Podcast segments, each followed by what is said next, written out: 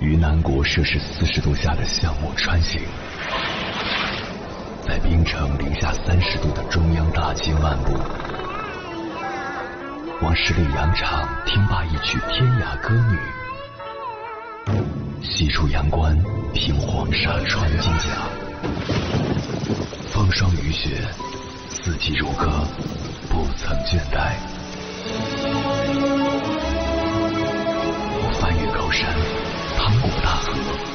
无所畏惧水深和火热，只为打破这千山万水的阻隔，与你相遇。我是英波，我在原来的地方等你，不见不散。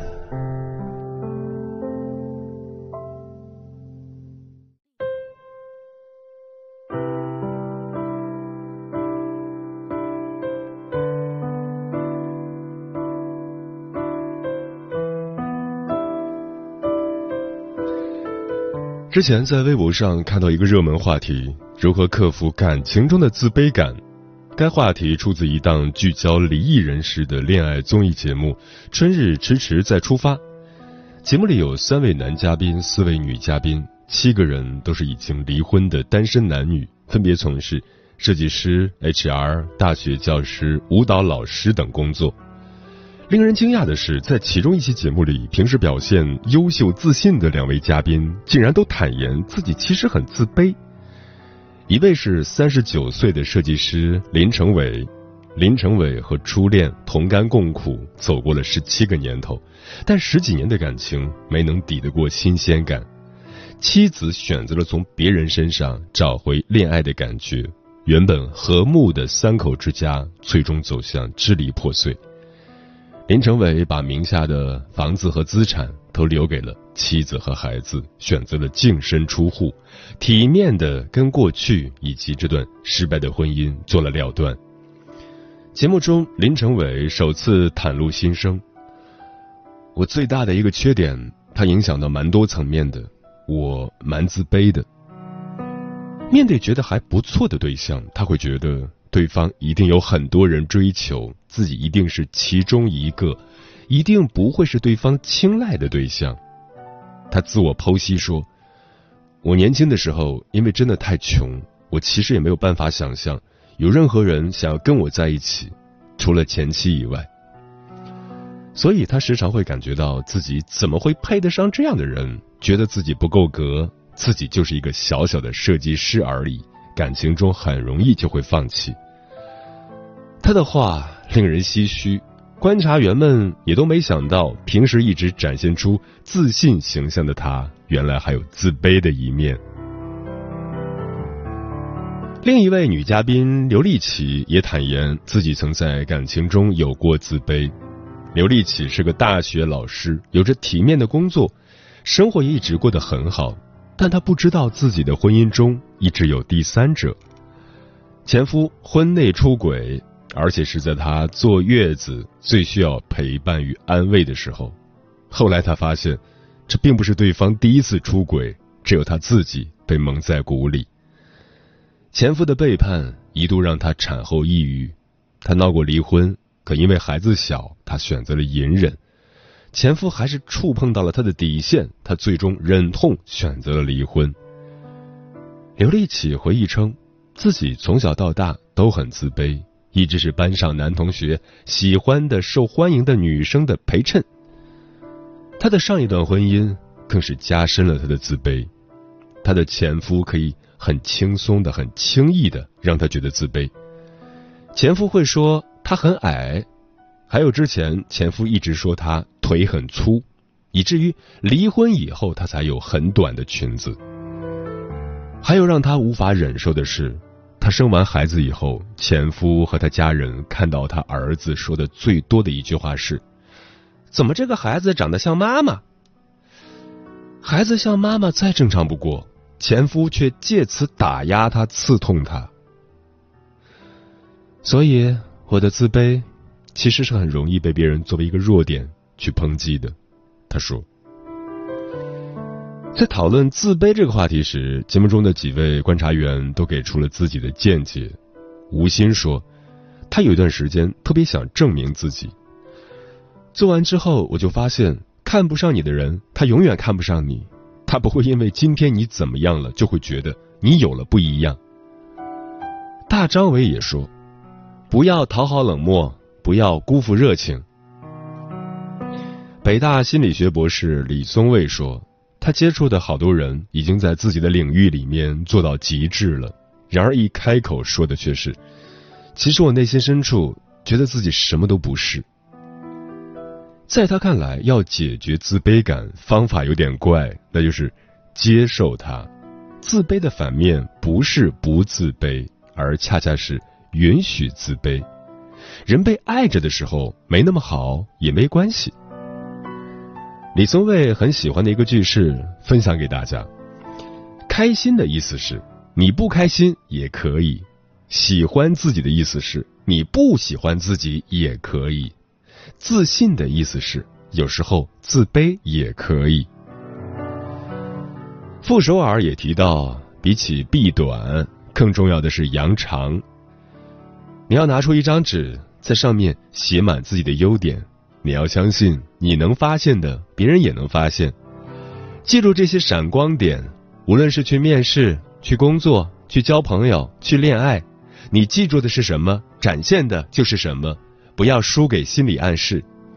比如遇见喜欢的人，你老想着“天哪，我一点都不美”，你就会焦虑紧张。你想着“我多么有趣啊，至少可以谈笑风生”。在他看来，自卑最好的结果不是消除自卑，因为无论人怎么努力，不足之处永远都在。最好的结果是我们仍偶尔会自卑，但他已经不能把我怎么样了。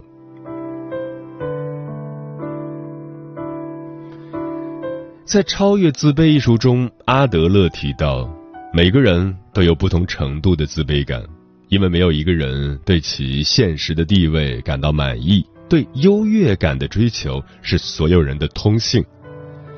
他还说，并不是人人都能超越自卑，关键在于正确对待职业、社会和性，在于正确理解生活。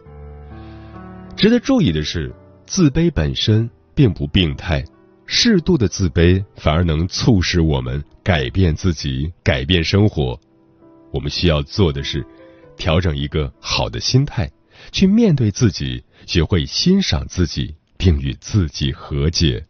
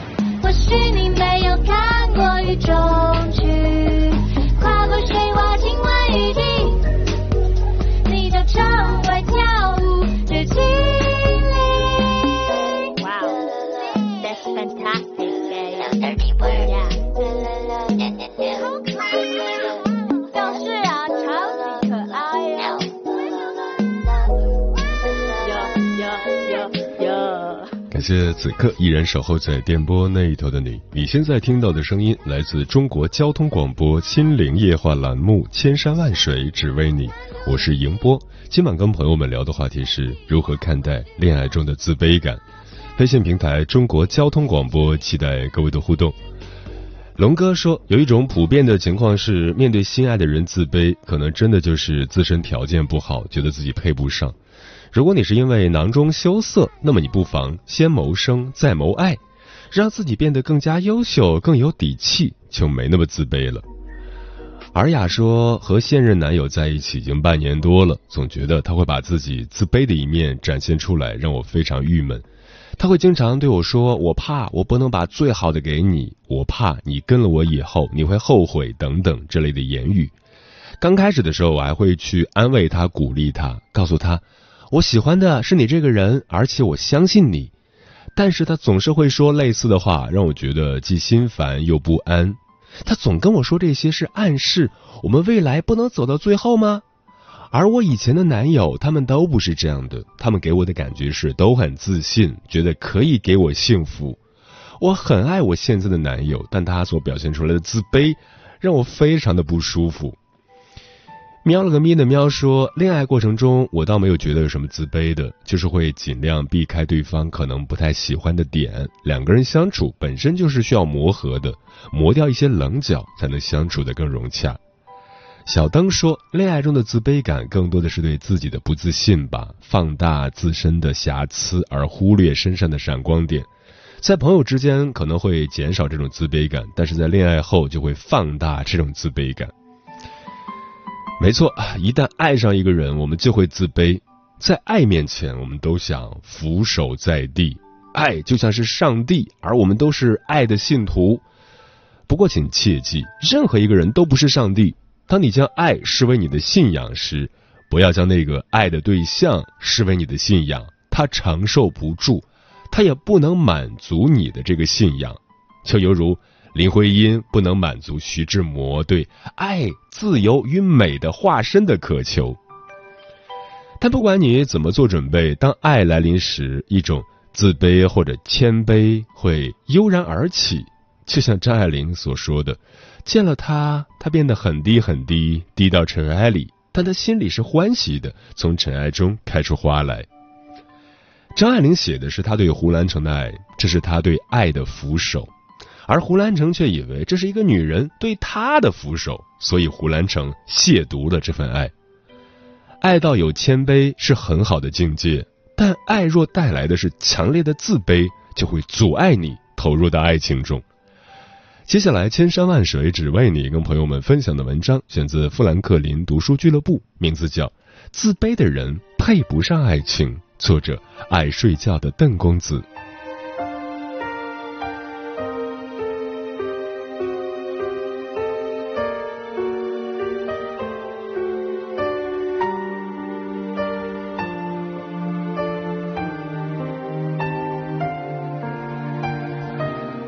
前段时间，朋友看到我写了一篇调侃高傲女生的文章，就跟我聊起他的同学 W。他说 W 以前长得也算漂亮，有点傲气。上大学时，很多男生追求她，但是 W 只喜欢其中两个，一个很优秀，属于学习好、能力强、家境富裕的那种；另一个家境平庸、学习一般。W 选择和最优秀的那个人恋爱，恋爱过程也算甜蜜。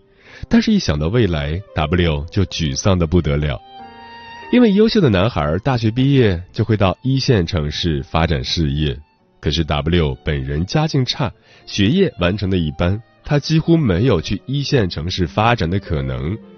以男孩的家境，男方父母也是不会同意他们在一起的。W 意识到这些差异，怀着配不上男方的沮丧，在大学毕业时分手了。这时。那个学习一般的追求者坐火车赶到 W 所在的城市，向他表白。空窗期的 W 本来就对这个男孩有好感，所以展开另一段恋爱。同居半年之后，正式结婚。按理说这是门当户对的情节，接下来两个人就该过上简单平凡的日子。但事实并不那么理想。结婚后，两人很快有了孩子。这时，W 发现。老公挣钱少，贪玩，朝九晚五，下班就是打游戏，从来不思谋事业，严重缺乏上进心。而前任男友现在已结婚，事业混得风生水起。W 又鬼使神差的和前任取得联系，而她越是接触前任，就越发看不起现任老公。W 跟我朋友诉苦，她现在看着老公的形象非常反感，想离婚。可是现在离婚了，孩子怎么办？听朋友讲 W 的故事时，我一直在想，让 W 陷入人生泥潭的原因出在哪里？答案：自卑。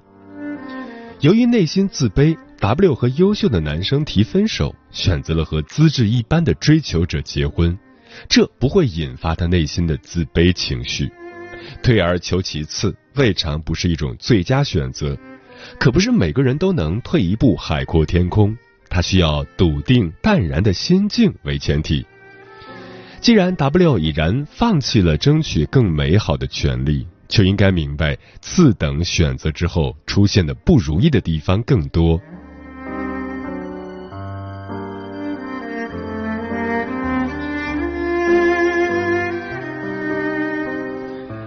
同类的故事，我刚好知道一个男生版本的。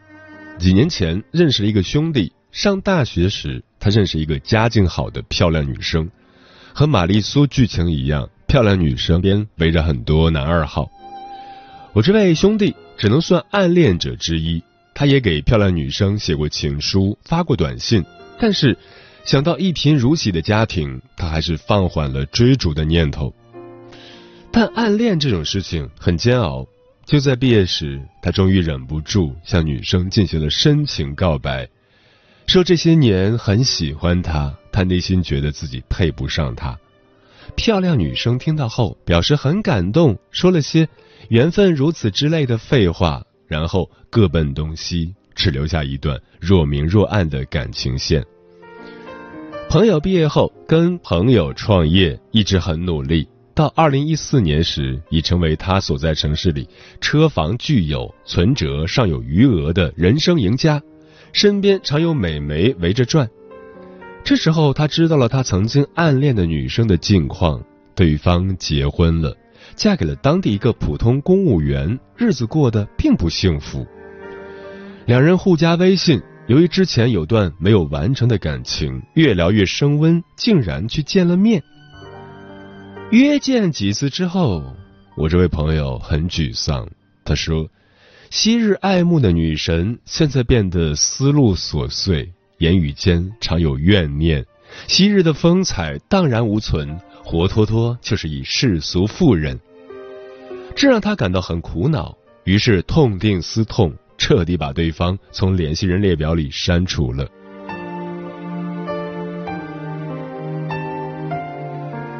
我朋友的故事和 W 的故事有相似之处，一样很自卑，都觉得配不上对方而放弃追逐。只是和 W 相比，我朋友并没有因为自卑而选择一种次等的生活，而是努力创业，让自己变得优秀。当他再次遇到昔日的女神时，他已用努力弥合了差距，并实现了自我超越。否则的话，他不可能从更高的维度去审视昔日的女神。W 的遭遇却是相反的，他没有在自卑里找到出口，而是寄托于寻找一位相对般配的人过生活。从结果来看，他的策略是失败的，而这种降级策略的失败也几乎是必然的。自卑让人不自信，让人逃避，让人畏畏缩缩。但自卑同样有一种反噬能力，即发现自己的不足，转而去寻求卓越，获得自我突破。W 因为自卑放弃时，就放弃了自我突破。他在骨子里认为自己就是差劲的人，因为自卑而选择次等生活，这和认命也没什么区别，只是。对于当事人来说，他忽略了这个抉择在精神层面的真正的意义。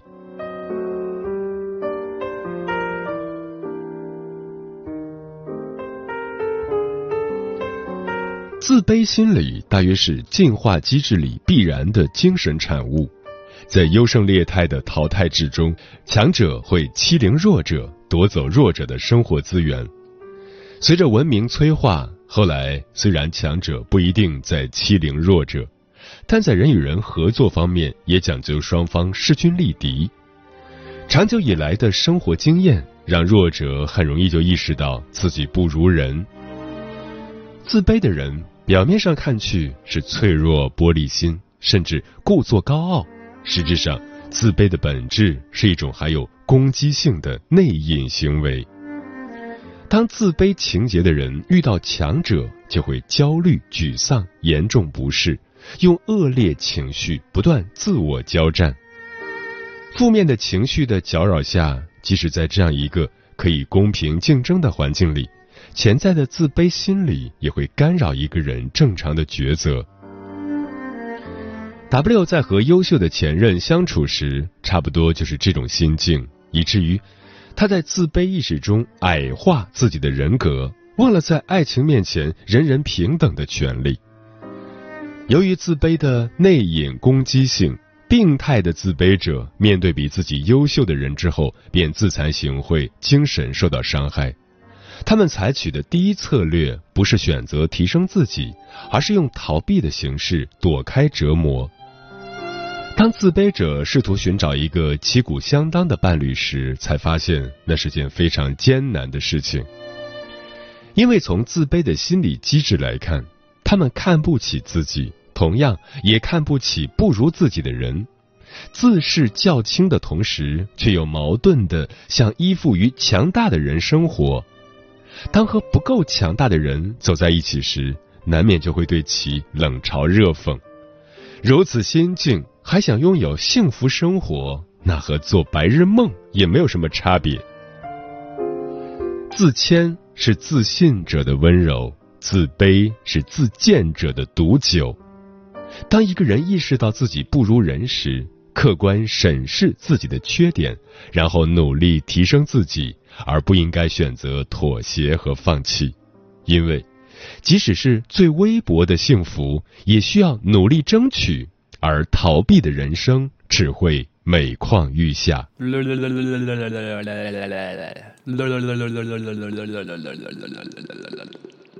在某个雨后的晴朗，我站在时代的商场，那儿的老板人很好，看出了我有一些烦恼。